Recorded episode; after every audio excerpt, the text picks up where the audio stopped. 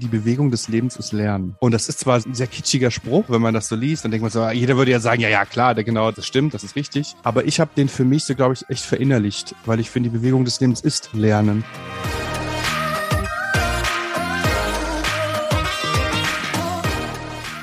Herzlich willkommen zu dieser Folge deines Lieblingspodcasts Potenzialfrei. Stark mit Leserechtschreibschwäche und Rechenschwäche. Danke, dass du so treu diesem Podcast zuhörst. Heute spreche ich mit Mika. Er gibt einen kleinen Einblick in seinen beeindruckenden Weg als Mensch mit einer Leserechtschreibschwäche und weiteren tiefgreifenden Erfahrungen. Wir haben diese nur anschneiden können und trotzdem wird deutlich, dass LRS in Kombination mit anderen Hintergründen es schwerer macht, dafür gezielte Unterstützung zu erhalten. Und apropos, auch dein Weg wird durch unterschiedliche Voraussetzungen bereichert.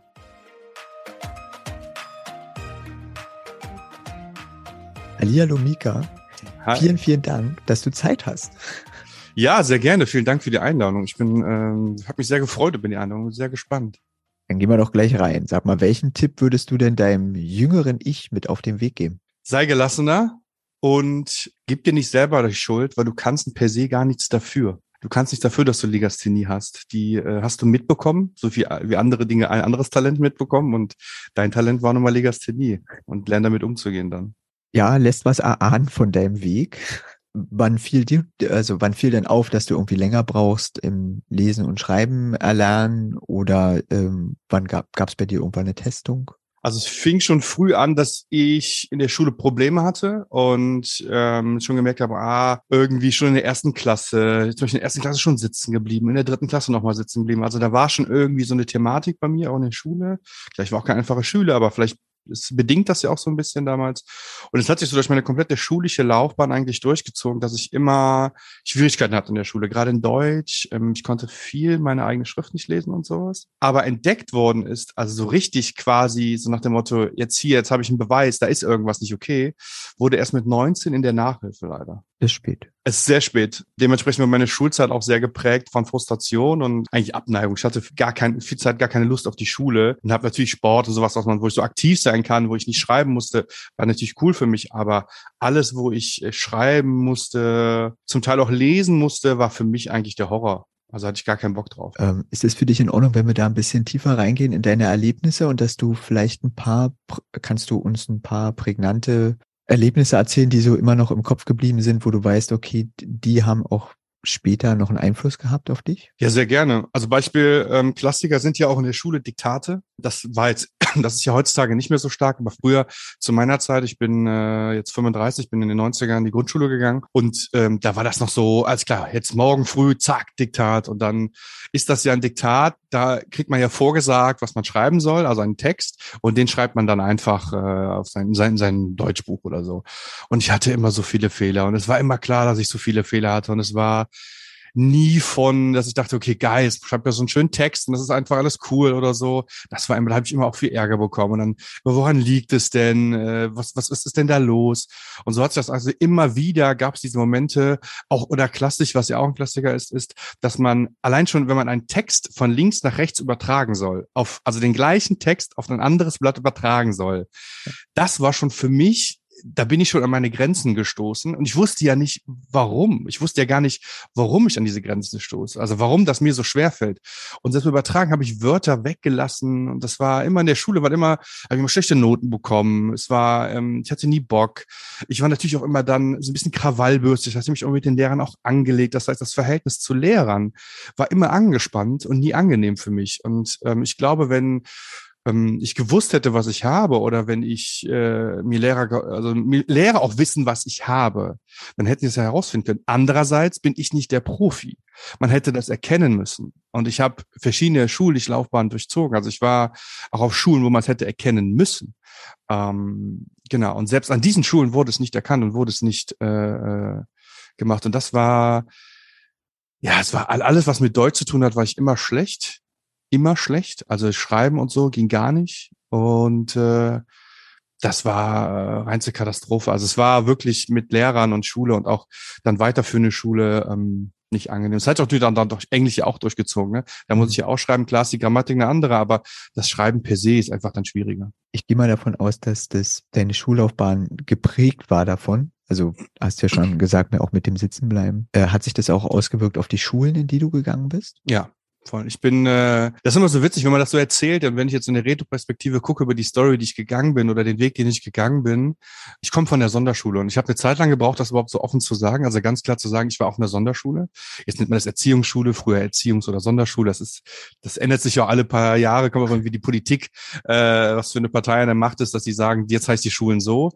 Ähm, damals war es aber eine Sonderschule und das war, also da ist man da geht man ja hin, weil äh, natürlich man vielleicht kein einfaches Kind ist, aber auch schulische Laufbahn schlecht gelaufen ist. Und da bin ich auch dann auch, wie gesagt, in der dritten Klasse auch dann sitzen geblieben.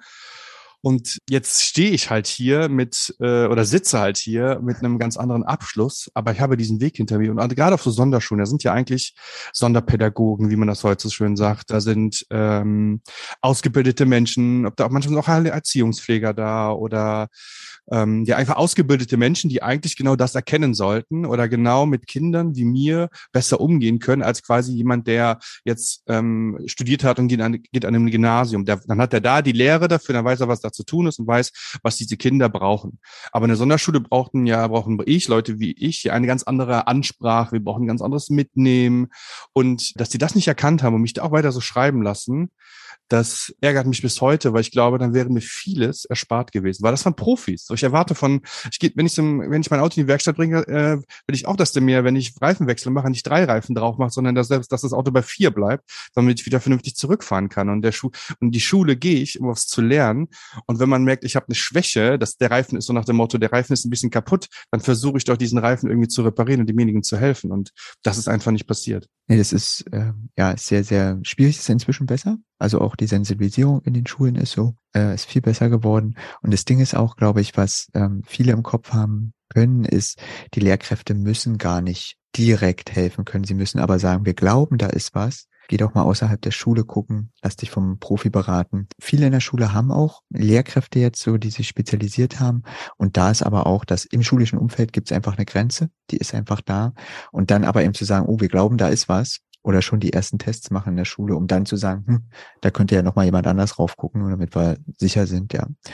Ähm, höre ich auch öfter von Älteren, dass es einfach total, also dass der Weg schwieriger gelaufen ist, weil einfach nicht genau hingeguckt wurde, woher kommt denn das, woher kommt denn zum Beispiel, dass äh, jemand äh, gern Kontra gibt, in welchen Situationen passiert ist, das mehr zu analysieren und um dann zu gucken, ähm, sind es vielleicht immer die gleichen Sachen, die vorher Voll. passieren das, äh, das ist auch so. Und ich sag mal so, für mich ist dann noch, noch eine Sondersache dazu hingekommen. Ich bin nicht nur auf einer E-Schule, Sonderschule gewesen, sondern ich war auch im Heim. Und das erzähle ich auch ganz offen, weil ich finde, das ist, ähm, wir, so ich bin aufgewachsen damit, dass wir quasi ein bisschen, ein bisschen das, die am Rande der Gesellschaft leben. So Heim wurde sehr, sehr tabuisiert. Das war ein Thema, was, ähm, wo man nicht drüber spricht. Und wenn man war, man, dann war, war man so was Besonderes. Man war aber was negativ Besonderes. Mhm. Und dann war, ist auch da, finde ich, auch da sind noch mehr Leute, die mit Menschen wie mir zu tun gehabt haben, die noch eigentlich noch besser ausgebildet sein sollten, die noch mehr erkennen sollten, ähm, was ich habe. Und auch da wurde es nicht erkannt. Und ähm, das ist so eine, ich, ich glaube, ich habe einfach sehr viel Pech gehabt, so eine große Verkettung an Fehleinschätzung, an äh, vielleicht nicht genau hingucken, vielleicht ähm, Fehlausbildung bei den Lehrern und Lehrern natürlich auch noch selber. Und deswegen ähm, ärgert mich das ganz oft, weil ich glaube, da ich habe mit vielen Pädagogen, Sonderpädagogen zu tun gehabt und ähm, verstehe manchmal nicht, warum das nicht ähm, erkannt ist. Oder es wurde erkannt und es wurde einfach nicht drauf geachtet. Ich weiß es nicht. Wie ist denn dein Weg durch die Schule weitergegangen? Ja, ich habe, nachdem ich äh, dann aus dem Heim raus bin, habe ich dann mich auch wieder auf eine normale, auf eine, auf wieder, wieder auf eine E-Schule gegangen und hatte aber, ich bin ja zweimal sitzen geblieben. Zweimal sitzen bleiben heißt, äh, man muss dann das alles nachholen. Also wenn man das Glück hat, man darf es nachholen. Ich habe mich dann in der sogenannten, ich war in der achten Klasse, formal ja dann in der zehnten und habe mich dann relativ angestrengt, dass ich noch ein Jahr Schulverlängerung bekommen habe, damit ich wenigstens einen neuen Hauptschulabschluss äh, machen kann. Den habe ich auch gemacht. Ich habe dann auf der gleichen E-Schule noch einen neuen Hauptschulabschluss gemacht und habe dann so langsam wollte ich mehr. Also ich hatte, ich wollte mehr und ich weiß auch gar nicht, woher das kam, dass ich mehr wollte. Schule war trotzdem für mich total frustrierend und ich hatte eigentlich gar keinen Bock auf Schule, wollte aber so ein neuner Abschluss wusste ich, hatte ich immer ein Gefühl, was Leute auch gesagt haben, ist jetzt auch nicht so viel wert, wo man den, wo man nochmal Wert, klar, können wir nochmal so sondermäßig diskutieren, aber ähm, genau, das Eigengefühl war da, dass es das nicht reicht. Dann bin ich äh, an eine Berufsgrundschule gegangen, habe mein Berufsgrundschuljahr gemacht im Bereich Metall. Da konnte man dann seinen Hauptschulabschluss nach Klasse 10er machen. Den habe ich ja auch gemacht. Und ähm, das war auch schwierig, weil auch da da ist man hier wieder auf einer neuen Schule, neue Lehrer, der muss, der, muss man da, in, in diesem Jahr wurde es auch erst erkannt. Das heißt, da war ich schon 19 und in dem Jahr wurde erst erkannt, dass ich Legasthenie habe. Ähm, das wurde aber da auch noch nicht so richtig, so halb anerkannt, dass man ist da ja noch so auf so einer Berufsschule, hecht eh nochmal ein ganz anderes Gefüge als so auf Hauptschulen, Gymnasium. Da ist, hat man auch, ist man, glaube ich, ein bisschen sensibler, was das Thema angeht. Berufsschule, Ausbildung, ähm, brach, ein bisschen brachialer, finde ich alles. Die Berufsschulen sind ein bisschen härter, so vom Gefühl. Das ist einfach nur so ein, wo ich aus mehr einer Retrospektive, aus meiner Wahrnehmung, aus meiner persönlichen das so wahrgenommen habe. Ähm, genau, den habe ich auch geschafft ähm, aber mit einer, ich glaube, das war fünf in Deutsch. Äh, sonst alle Fächer waren gut. Ich habe eine fünf in Deutsch habe ich trotzdem irgendwie geschafft. Ich habe es irgendwie ausgeglichen, ich weiß nicht ganz genau. Auf jeden Fall habe ich ihn bekommen. Und ähm, habe dann weitergemacht. Also ich habe dann zum Beispiel, dann musste ich noch so, dann habe ich erstmal keinen Ausbildungsplatz gefunden, habe ich so eine Maßnahme vom Arbeitsamt gemacht und äh, es hat auch gut geklappt. Und dann, ähm, weil ich auch schlechte Noten hatte, hatte ich so ein, hatte ich so ein Berufsberatungsgespräch beim Arbeitsamt. Und der Typ meinte zu mir so, Herr Schuster, also hier runter, das, das wird nix. Also das, äh, ich wollte, mein Traum war damals Kfz-Mechaniker zu werden. Dann sagte er, nee, nee, das werden sie nicht schaffen. Das wird nichts. Ich sehe Deutschnoten, ich sehe den restlichen Noten. Das schaffen sie nicht. Und wie der Zufall so will, und äh, ich glaube, ein bisschen Karma und äh, ein bisschen äh, du kannst mich mal Mentalität, äh, habe ich dann später doch eine Ausbildung zum Kfz-Mechaniker bekommen. Und haha, siehe da, ich habe sie angefangen, abgeschlossen und geschafft. Ähm, auch das war, da wurde es aber auch anerkannt. Da habe ich das dann ab, da habe ich das dann abgegeben in der Ausbildung. Die Lehrer waren da auch sehr wohlwollend. Ähm, es war eine ganz andere Form von Beibringen, weil das ein anderes Schul Schulherangehensweise für mich war oder auch für die Lehrer ist. Da kommen Leute, die eigentlich quasi formal freiwillig diese Ausbildung machen wollen. Das heißt, man will erstmal per se das machen. Das heißt, die Initiative kommt von den Schülern und Schülerinnen und nicht umgekehrt, es ist keine Pflichtveranstaltung mehr. Das heißt, die Lehrer sagen dann, hey, wenn du es nicht lernen willst, dein Pech, es gibt eine Prüfung, wenn du die nicht schaffst, hast du deine Ausbildung nicht gepackt. Also so, natürlich nicht so krass, aber selber spitzt. Und das habe ich dann auch gemacht und habe dann die äh, Kfz-Mechaniker-Ausbildung gemacht. Äh, bin dann auch fertig und bin gelernter Kfz-Mechaniker. Unter anderem. Ist immer interessant, ne? wenn Leute so einen kurz kennenlernen und dann meinen, beurteilen zu können, was man hinbekommt oder nicht in seinem Leben. Voll. Gab es Personen, ähm, die dich auf dem Weg unterstützt haben, wo du sagst, die haben dir richtig viel gegeben in unterschiedlichen Etappen? Es gab immer wieder Menschen, die mich auf jeden Fall begleitet haben. Also mein Onkel zum Beispiel hat damals, äh, wo das mit 19 entdeckt worden ist, meine Legasthenie, äh, mir die Nachhilfe bezahlt. Ähm, das hat er gemacht und hat das auch weiter gefördert damals. Das war ganz gut, ähm, weil ich komme jetzt auch nicht aus den, sagen wir, aus den reichesten Verhältnissen und mein Onkel war also einer von denen, der so ein bisschen Kohle verdient hat früher und der konnte sich das alles leisten, aber meine Mutter konnte sich einfach nicht leisten. Meine Mutter hat mich auch unterstützt, so gut wie es ging und so wie das auch in ihrer Möglichkeit war, ähm, mich da zu unterstützen. Aber es gab auch zum Beispiel meine alte Direktorin, ähm, die ich mit, die ich im Heim hatte auf der Sonderschule, die hat mich auch stark unterstützt. Ähm, die hat mir dann auch, die hat mich auch zum Beispiel an die weiterführende Schule gebracht, nach, äh, nach dem Umzug vom Heim in, in die, in, nach Bonn wieder zurück. Ähm, genau. Und äh, ja, es gibt immer wieder Menschen, auch den einen oder anderen Lehrer, der da auf jeden Fall mal wohlwollender und angenehmer war als andere Lehrer. Ich hatte ähm, sowohl diese Klaschen-Stories an Lehrern, die so ein bisschen hierarchisch waren und immer nur dieses, das haben wir schon immer so gemacht, das machen wir weiter so. Mhm. Ähm, aber es gab auch die Lehrer, die einfach sagen so, hey, ähm, da ist doch irgendwas, irgendwas müssen wir doch mal gucken. Also einfach mal empathischer. Ich glaube, Empathie ist so ähm, hinhören, empathisch sein und auch mal fünfer gerade sein lassen und nicht immer so lehrerhaftig sein und nicht mehr also das geschriebene Wort muss ja nicht immer auch richtig sein. Also wie oft machen wir Fehler und äh, merken in fünf Jahren, oh, das, was, was wir damals gedacht haben, ist gar nicht richtig. So, das ähm, solche Sachen. Und genau, gab es auf jeden Fall schon einige Menschen, die dann ähm, mir geholfen haben. Und es wurde später sogar noch ähm, im, im Studium zum Beispiel, ähm, also im, im, Abitur wurde es natürlich auch anerkannt, ja. Ich habe auch noch Abitur gemacht, ja. Da wollte ich hin. Welchen Schlüsselmoment gab es denn, dass du dann auch weitergegangen bist? Oh, nach der Ausbildung habe ich so gemerkt, so, oh, ich bin noch nicht fertig. Ich will weiter. Ähm, ich fand den, ich finde den Beruf des Kfz-Mechanikers super und es macht super viel Spaß zu schrauben und es macht Spaß irgendwie. Du hast so ein, immer sowas. Du hast eigentlich am Tag immer so ein paar Mal das Erlebnis geil. Du hast das, du hast das repariert, das ist ganz, du hast dieses Endprodukt, du hast sowas geschaffen mit deinen Händen so und äh, das finde ich immer schön. Aber ich wollte mehr. Ich wollte schon äh, weiter. Auch finanziell wollte ich auch, glaube ich, auch nochmal mir dadurch einfach neue Möglichkeiten erschaffen. Also habe ich mich ähm, fürs Abitur äh, beworben äh, an zwei Schulen, bin auch an beiden genommen worden und habe mich dann für das eine entschieden. Also habe mich fürs volle Abi erstmal entschieden. Habe aber damals nebenbei schon gearbeitet und nach einem halben Jahr habe ich das Abitur leider abgebrochen und habe dann mich Vollzeit in meine Arbeit hinbegeben. Das habe ich auch nur anderthalb Jahre gemacht und habe dann gemerkt, ah, Mika, das ist dann doch nicht das Wahre und habe mich dann nochmal hingesetzt, wieder eine Bewerbung geschrieben und habe dann mein Fachabitur nachgemacht im Gesundheit und Soziales. Und da muss ich sagen, da habe ich das direkt abgegeben mit der Legasthenie. Da durfte ich dann, hatte ich dann mit dem Laptop zum Beispiel ähm, mehr Zeit zu schreiben. Ich durfte meine meine, Rechtsch meine Rechtschreibung ähm, wurde ähm, anerkannt, äh, die Zeit mehr zu schreiben. Also es gab, ich durfte auch in, in, den, in den Klausuren zum Beispiel, auch in der letzten Abi, also in den letzten Abi-Klausuren durfte ich auch mit Laptop schreiben, wurde mir da ein Laptop zur Verfügung gestellt. Das war alles super. Und das hat auch, das hat auch, was das angeht, alles vereinfacht oder auch alles ähm, angenehm gemacht, weniger Frustration. Und natürlich bin ich dann jemand, es gibt ja, es gibt, es gibt ja manchmal, dass Leute sagen, so wenn man irgendwo eine Schwäche hat, dann entweder fallen Leute da rein und leben in dieser Schwäche und diesem Sumpf und kommen da nicht raus, oder sie machen dann so, versuchen das eine stärker zu machen machen. Und bei mir war das immer so, ich habe versucht, mündlich einfach unheimlich stark zu sein. Und in dem, was ich sage oder mit meinem Wissen, versuchen einfach zu punkten, mündlich einfach. Das habe ich versucht äh, zu machen und ich glaube, das ist mir dann auch dahin gelungen, dass ich da einfach versucht habe, immer gute Noten zu schreiben und das schriftlich damit auszugleichen. Also wenn man halt, keine Ahnung, mit einer zwei oder einer eins mündlich halt steht, dann schreibst du vielleicht eine vier oder eine fünf, dann kann man mir quasi keine fünf auf ein Zeugnis geben, weil dann ist es mindestens eine vier. So, und mein Motto war dann eine Zeit lang einfach vier gewinnt.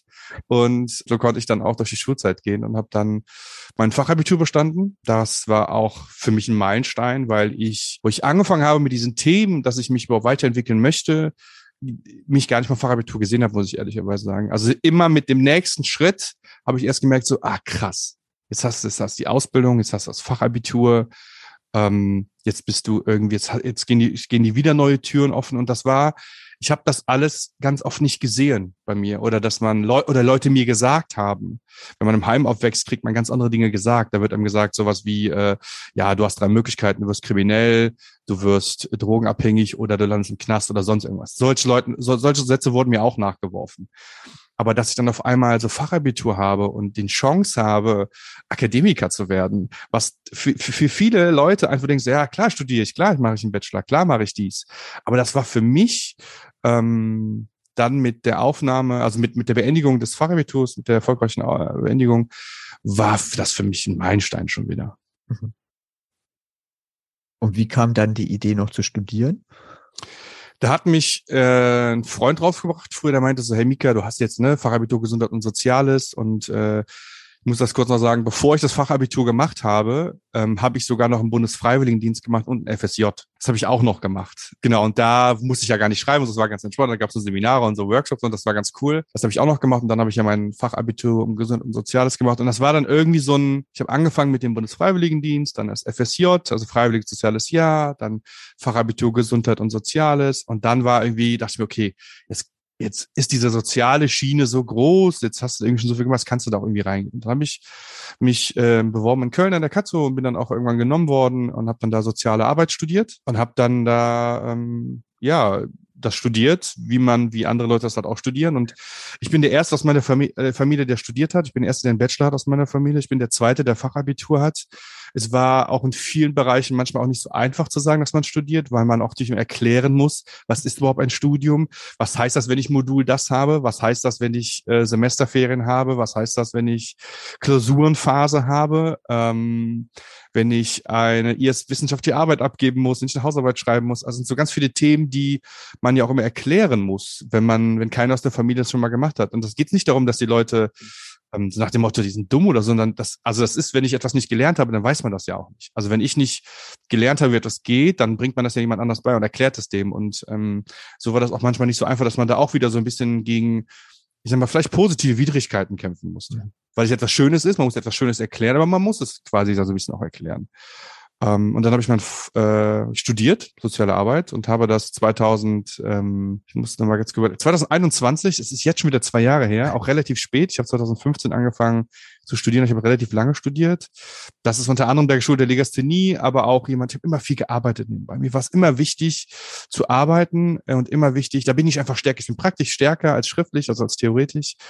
Ähm, also habe ich versucht, mich sehr breit aufzustellen in meinem Beruf als Sozialarbeiter. Ich habe mache sehr, ich bin sehr facettenreich geworden, glaube ich.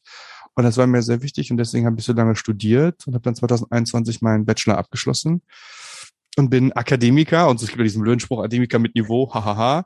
Aber das ist jetzt, ich muss sagen, seit so Ende letzten Jahres, Anfang diesen Jahres, realisiere ich erst, dass ich einen akademischen Abschluss habe. Ähm, das war mir lange Zeit, gerade so fast ein Jahr, nicht konnte ich das nicht spüren und nicht fühlen, dass ich das geschafft habe. Mit meinem Werdegang, mit meiner Legasthenie, die mich unheimlich in vielen Dingen heutzutage noch prägt und immer noch prägt, prägen wird oder auch sehr stark geprägt hat, ist das für mich, ja, kann ich das, es gibt immer wieder Momente, wo ich immer noch nicht greife, dass ich jetzt so, sowas habe, so so ein Wich. Kann ich nachvollziehen. Ist großartig. Ja, absolut. Ich kann jedem nur, ich, ich weiß, wir leben in einem Land der Dichter und Denker, unsere Sprache ist so wichtig und so, wir sind so perfektionistisch, was unsere Sprache angeht. Und ähm, wir hatten tolle Poeten in unserem Land. Und ähm, das mag alles sein. Und äh, ne, wir haben auch Rechtschreibung ist uns zum Teil auch ganz wichtig, aber es geht es geht viel dabei verloren. Wenn man, wenn man halt den Perfektionismus als Maßstab nimmt, geht uns dann viel verloren an Menschlichkeit, weil es nicht mehr um die Sache geht, es geht nicht mehr um Inhalt, es geht nur darum, jemand schreibt einen richtig guten Text und der ist inhaltlich richtig stark und denkt sich so, wow, er hat die richtigen Worte gefunden für diese, für diese Lage, dann ist aber ein Wort falsch geschrieben. Und dann wird in diesem Text nicht mehr darüber, über die Sache gesprochen, über den Inhalt, sonst wird nur noch gesprochen, ach, wie dumm ist der denn? Oder wie dumm ist die denn, dass die dieses eine Wort schreibt?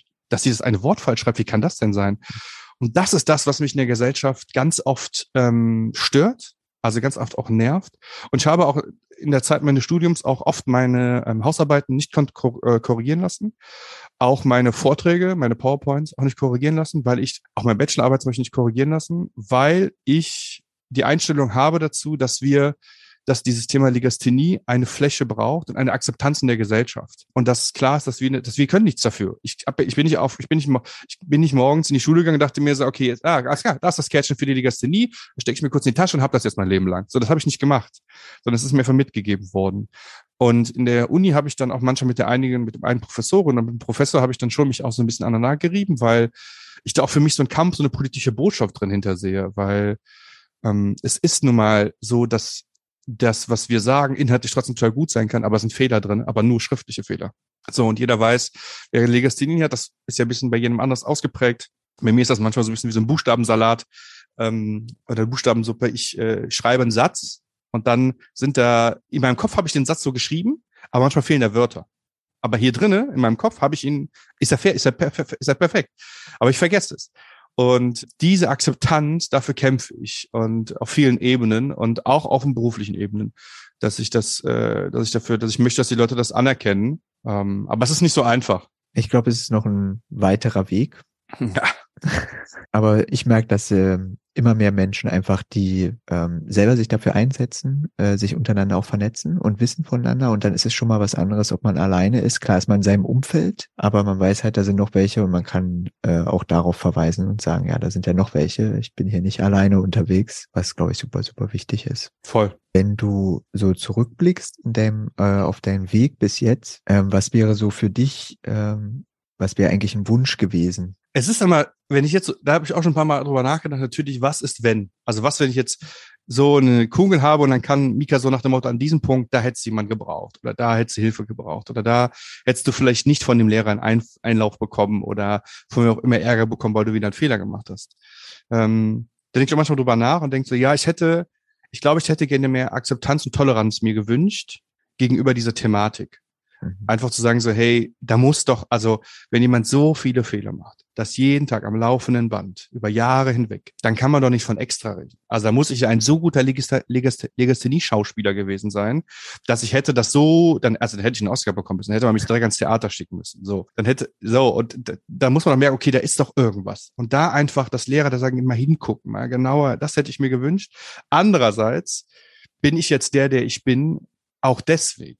Also, dass ich vielleicht eine gewisse Stärke jetzt habe, eine gewisse Resilienz auch, ähm, entwickelt habe oder auch mitbekommen habe, das habe ich ja bekommen durch diese, durch diese Zeit, durch diese, ja, durch immer wieder diese, diese Widrigkeiten. Jetzt wünsche ich das aber keinem anderen.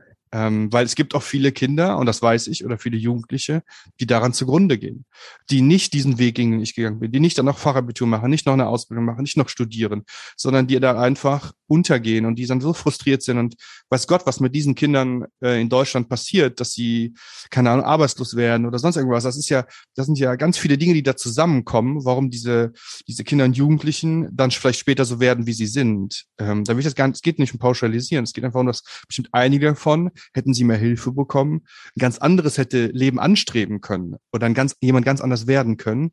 Und deswegen glaube ich, dass wir alle, die in diesem sozialen Sektor arbeiten, mit Kindern und Jugendlichen, eine unheimliche Verantwortung haben, ähm, was diese Themen angeht. Es ist einfach, jemanden niederzumachen, aber es ist viel schwerer, viel schwerer, immer wieder jemanden aufzubauen. Und ich weiß, dass das mal Kraft kostet, aber ich bin der Meinung, dass es notwendig ist und dass wir, wenn sich jemand für diesen Beruf entscheidet, ich bin Sozialarbeiter jetzt und es gilt auch für Lehrer, dass man, dass das dazugehört, dass es nicht dazugehört, da vorne in der Tafel stehen und was beizubringen, sondern auch zu sagen so, hey, ja, du bist, du hast es nicht gepackt, aber ist doch gar kein Problem. Bei der nächsten Arbeit machst du es besser. Also motivierende Arbeiten und weniger demotivierend. Ich kann dir nur zustimmen, ja. Ist auch, ähm, ich glaube, das ist eine Seite, die du jetzt auch angesprochen hast, von denen, die es nicht schaffen, ähm, die man ja auch weniger im, also jetzt in meinem Podcast antreffen wird, weil ich sie gar nicht erreiche.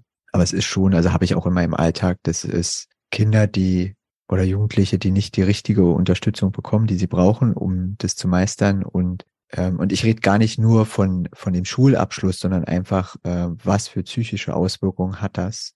Und was macht es mit einem jungen Menschen, permanent die Misserfolge zu haben und dann auch bestätigt zu bekommen und dann vielleicht noch gesagt zu bekommen? Und bei einigen ist es ja auch so, dann ist es nicht nur die Leserechtschreibschwäche, sondern dann kommt eben, so wie du auch schon angesprochen hast, vielleicht noch ein Hintergrund, nicht bei der Familie wohnen oder ja, irgendwelche anderen Sachen. Es kommen ja meistens irgendwie zusammen oder häufig. Und äh, ja, und dann, dann sind die Steine schon so schwer und das Gepäck ist so schwer, um irgendwie zu starten. Und ähm, also ja, ich habe da auch ein paar im Kopf, die ich kennenlernen durfte, denen wir jetzt helfen, aber der, die sind halt alle schon junge Erwachsene.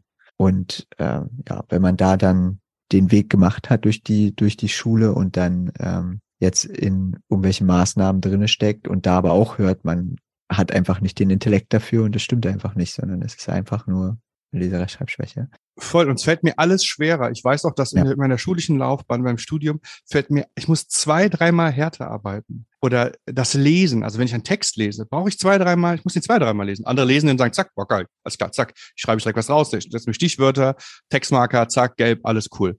Ich bin jemand, ich brauche unheimlich lange dafür. Das heißt, ich brauche auch für eine E-Mail länger. Ich brauche für all meine Dinge brauche ich länger. Erstmal, um sie zu lesen, um sie zu verstehen, natürlich verstehe ich sie intellektuell, verstehe ich sie, aber sie ähm, äh, mich auszudrücken oder das zu lesen, weil ich dann irgendwas überlese, das war, das ist unheimlich anstrengend und das ähm, umso später du das ja auch äh, diagnostiziert bekommst, die Digasthenie, äh, war, war ist schwieriger. Also das meins mit 19 entdeckt worden ist eigentlich unheimlich schwierig. Wenn jetzt aber andere Kinder und Jugendlichen das haben, dann äh, kann ich immer nur hoffen, ey, liebe Eltern da draußen, wenn ihr ähm, euer Kind habt, das so, das so früh erkannt hat, dann nutzt diese Chance, macht macht es einfach, gibt ihm Hilfe und ähm, das ist einfach, es ist okay, diese Fehler zu machen und man, äh, es wird schon. Also es wird auf jeden Fall, solange man irgendwie tolerant ist und Respekt davor hat, irgendwie dem Kind da zu unterstützen, ist es völlig, glaube ich, normal, dass da Misserfolge entstehen. Ich glaube, es ist einfach nur wichtig, dann da dabei zu stehen. Und diese Kinder, die es halt nicht geschafft haben, und das äh, ist in meinem, natürlich in meinem Kontext, dem ich aufgewachsen bin im Heim und auf Sonderschulen, da habe ich welche kennengelernt, wo ich jetzt auch im Nachhinein die auch nochmal getroffen habe. Es lag nicht nur daran, dass die Legasthenie haben, da gab es natürlich auch noch äh, Stories dahinter, aber das ist ja immer so wie so eine Sandwich, ne? Es kommt ja so viel aufeinander und am Ende ist das Brot voll und es kippt hinten über und genauso bei diesen Kids ist es halt irgendwann umgekippt und ähm, dann schaffen sie es nicht mehr, weil dann einfach der psychische Druck zu groß ist. Noch heute ist es zum Beispiel noch so, wenn mir dann im beruflichen Kontext oder im privaten Kontext ähm, gesagt, hey, warum machst du so viele Fehler? Und die Person weiß noch nicht, dass ich Legasthenie habe dann fühlte ich mich ganz kurz wie der kleine Mika in der Grundschule und so, äh, und ich will dann so ganz kurz sagen, will dann so aus, will dann so wie so ein Vulkan so ausbrechen, ey, das so, so direkt so diese, diese, direkt so eine, ähm, so einen Text raushauen. Aber ähm, weil ich mich manchmal immer noch in diese, diese kleine Mika versetze, das ist im beruflichen Kontext äh, mehr als im privaten, Aber manchmal ist es da, weil dann einfach geschrieben wird, ja, ey, warum schreibst du, machst du so viele Fehler in deinen Mails? Und ich denke mal so, ey, selbst wenn, hast du die Mail denn verstanden? Ja. Hast, ist der, war der Inhalt richtig? Ja. Also das heißt, du regst dich gerade darüber auf, dass ich Wörter falsch geschrieben habe? So. Und das ist so, wo ich denke so, ey, also das ist einfach ärgerlich. Auch wir jetzt, wir leben jetzt in den Zeitalter zum Beispiel Tinder, Bumble, diese ganzen Dating-Apps so. Mhm. Da steht dann manchmal in diesen, äh, wenn ich dann jemanden date möchte, steht dann in diesen Texten, wenn man was schreibt so über sich, steht dann sowas wie Rechtschreibung wäre sexy, Grammatik wäre nicht verkehrt. So, solche Texte stehen da. Dann natürlich äh, mache ich dann direkt ein X dahin. Aber auch da, wo ich denke so, ernsthaft? Du, man, wir bewerten, also es ist ja schon die klasse Oberflächlichkeit, dass man Bilder bewertet. Und dann kommt noch die Bewertung dazu, ja, wenn du jetzt das, das Wort nicht richtig geschrieben hast, bist du raus. Also, ich, das, da gibt's ja zwei Ebenen. Einmal die Ebene überhaupt schon zu sagen, dass, dass man das perfekt schreiben muss. Wenn man ein Wort falsch schreibt, ist man schon raus. Und was ist, wenn jemand hier nach Deutschland kommt und die Sprache noch nicht so gut spricht und einfach ähm, dafür auch noch gar nichts für kann, dann ist der auch schon raus. Also da ist so ein auch viel so Intoleranz dabei. Und das ist mhm. das, was mich, ich glaube, das merkt man auch, wenn ich mich so ein bisschen hier so äh, in Rage rede. Also Intoleranz ist einfach etwas, was mich sehr, sehr ähm, beschäftigt und etwas, was sehr, ähm, mich sehr nervt und sehr stört, auch in der Gesellschaft. Es zeigt sich immer so an so Kleinigkeiten, ne, wo man gar nicht meint, dass das ähm, irgendwie dazugehört. Wo stehst du denn heute? Heute stehe ich an einem Punkt, wo ich nicht dachte, dass ich da stehe. Also ich habe, ich sage das immer, ich habe ungefähr so 17, 18 entschieden, diesen Weg halt einzuschlagen. Ich bin jetzt 35. Das ist jetzt, oh mein Gott, 17 Jahre her. Äh, das, muss ich, das muss ich schon so leise her sagen. Ähm, ich bin jetzt Einrichtungsleiter von einem Jugendzentrum geworden. Das heißt, ich bin, habe eine ganz andere Ebene, als ich die mal hatte. Ich bin, ich kann, ähm, ich treffe Entscheidungen, ich kann Entscheidungen treffen, ich kann, ähm, ich lenke ich habe Mitarbeitern, die für mich arbeiten. Also natürlich ich arbeite im Verein und das natürlich noch, ich habe auch Chefs und so, ne, gar keine Frage und so und auch eine Chefin und so.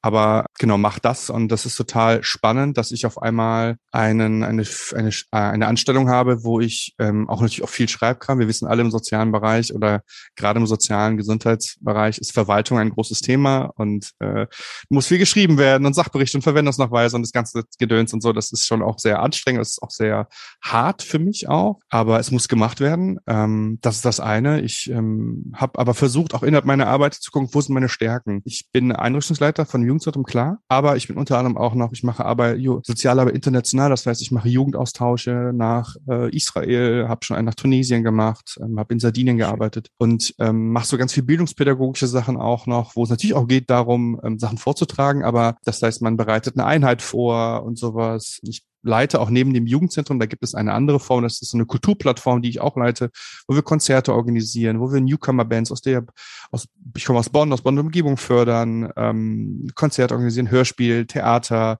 Kinderkamera, so, so ganz viel medienpädagogische Arbeit. Und einfach, ich habe einfach geguckt, okay, was sind meine Stärken? So, ich glaube, in Medienpädagogik brauche ich ein bisschen weniger schreiben, aber ich muss mich ein bisschen mehr mit Technik auskennen. Oder ich muss Leute finden, ähm, Networking-Arbeit, äh, die das gut können. Und äh, stehe jetzt da und bin selber ganz oft verblüfft. Ähm, ich hatte zufällig letzte Woche mit einer Arbeitskollegin noch drüber gesprochen und sagte mir so, ey, ich wollte gar nicht in die Leitung werden. Ich wollte das gar nicht. Ich hatte gar keine Lust da drauf. Und jetzt ist es so gekommen. Und ähm, das Spannende ist dabei, dass wenn ich jetzt Menschen im beruflichen, auch im privaten Kontext treffe, dass man mir das mit mir, also ja keinem, es, es gibt ja kein Newsletter auf der Stirn, wo, wo drauf steht, okay, das ist Mika, der hat die und Biografie, der ist Legastheniker, okay, der war im Heim oder war in der Sonderschule, das sieht man ja keinem an. Das, aber es ist interessant, wenn man dann Leute heutzutage trifft, dann, ach cool, du, also du hast ja Abitur studiert, das ging ja alles so Reibung, so war ja so ein geradliniger, ne? Das heißt, die Leute gehen davon aus, dass alles so ganz normal lief. So. Und das ist total spannend, dass ich jetzt unter diesen Menschen einfach so ein ganz normaler bin. Äh, und ich selber denke mir so, ach, wenn du wüsstest, Digga, wenn du wüsstest, also das war nicht so einfach jetzt hier zu stehen. Und äh, es hat sehr lange gedauert, es hat sehr viel Kraft gekostet und äh, oft auch verzweifelt. Mein Akku war auch sehr, sehr oft leer. Also ich glaube, dass ich auch schon, ich glaube, dass ich schon mehr Energie verbraucht habe, als ich mir lieb ist mit meinem Alter jetzt. Also weil ich einfach schon, weil es so anstrengend war, der Weg zu gehen. Und man war auch, was auch immer anstrengend war, ich war im Nachhinein natürlich auch immer überall der Älteste.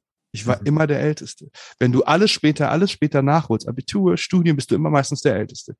In der Klasse war ich der Älteste im Fachabitur. Im Studium war ich so, das Studium war cool, weil das war so roundabout, aber auch da war schon einer von den Älteren. Und das ist auch mal, weil man dann, man hat ja immer an Ältere auch immer eine Art, Ja, du bist älter, also hast du eine größere Vorbildfunktion. Du bist älter, also musst du ja mehr leisten, weil du musst als andere, musst ja gut vorangehen für die anderen. Und das war auch, auch da sind wieder Kräfte in einem gezehrt worden. Und so bin ich einfach froh, äh, jetzt an dieser Position zu sein und werde jetzt auch Ende des Jahres mir eine große Auszeit nehmen, weil ich einfach merke, mein Akku ist langsam leer auch. Das war ja jetzt auch ein Stück Weg, ne? Ja, absolut.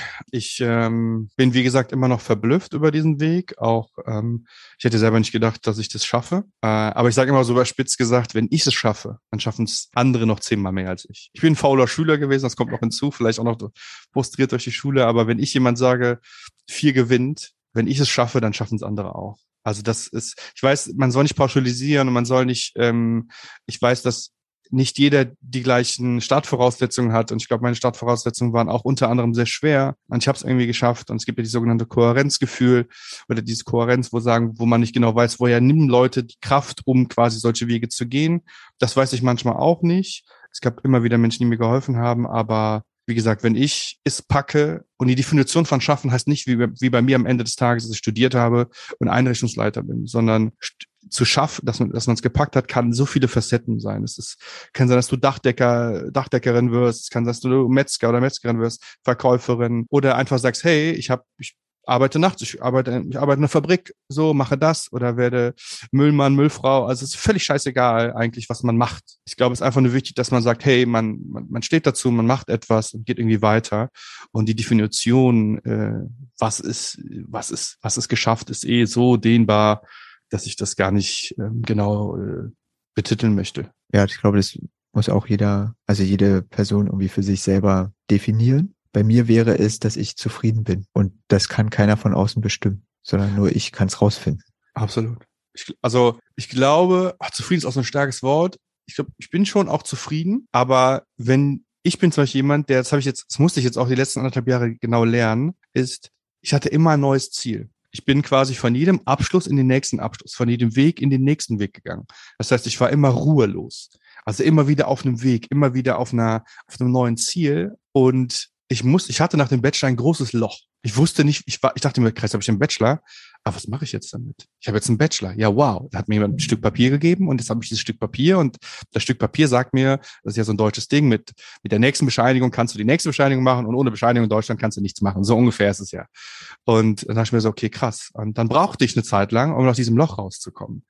Und dann, um dann wieder Zufriedenheit zu kriegen und auch Glück, dieses Glück auch zu haben, so, egal, ich habe es geschafft.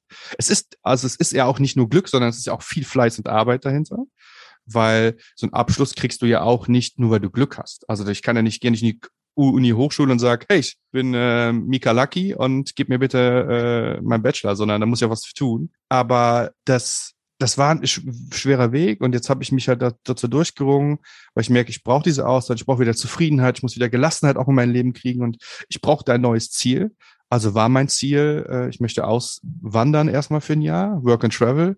Gehe jetzt Ende des Jahres nach Kanada für ein Jahr und weiß noch nicht, was dann noch passiert. Ähm, heißt auch wieder neue Sprache, auch Starlegasthenie, also wieder Englisch. Natürlich spreche ich Englisch, ich bin, würde sagen, konversationssicher, aber auch wieder nächster Step, nächster Ebene, weil dieses Work and Travel zum Beispiel mit meiner Historie, die jetzt, die man jetzt ja gehört hat, ist, ich hätte mir mit 18, 19 jemand, da woher ich herkomme, hätte ich mir nicht vorstellen können, mal Work and Travel zu machen. Mhm. Dass ich, dass ich jemand wie ich Work and Travel mache, das war für mich etwas, was Menschen machen, die Kohle haben, die aus äh, bildungsnahen äh, Familien kommen. Das war für mich immer Inbegriff von Work and Travel. Dass ich jemand wie ich Work and Travel machen, ich bitte, ich bin in, in einer kleinen Vorstadt, kleinen Mini-Ghettos aufgewachsen, so dass mit äh, mit ganz vielen, ich bin selber hab Türke, hab Deutsche, bin genauso mit mit den Brüdern und Schwestern aufgewachsen und so und das war also das war für uns in vielen Dingen gar nicht vorstellbar, dass wir sowas machen. Und dann, äh, ja, und jetzt habe ich gesagt, ich mach's und äh, werde gehen und habe, glaube ich, ähm, das ist ein gutes Ziel. Also ich glaube, wichtig ist für mich war immer Ziele und es ist egal, wie groß oder wie klein die sind.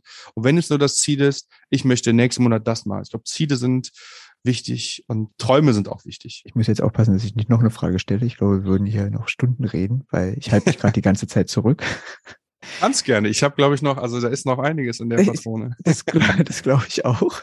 Für das Gespräch, das andere dann auch hören dürfen. Was ist denn dein Power-Song? Mein Power-Song. Mhm. Geiles. Ich, also ein Song ist mir jetzt direkt in den Kopf gekommen. Der ist aber so klassisch, so klischeehaft. Also ich gibt, es gibt so zwei, also es gibt einen Song und eine Band, die ich als mhm. Power empfinde. Der eine Song, der mir jetzt gerade total bescheuert äh, durch den Kopf gekommen ist, direkt Eye of the Tiger.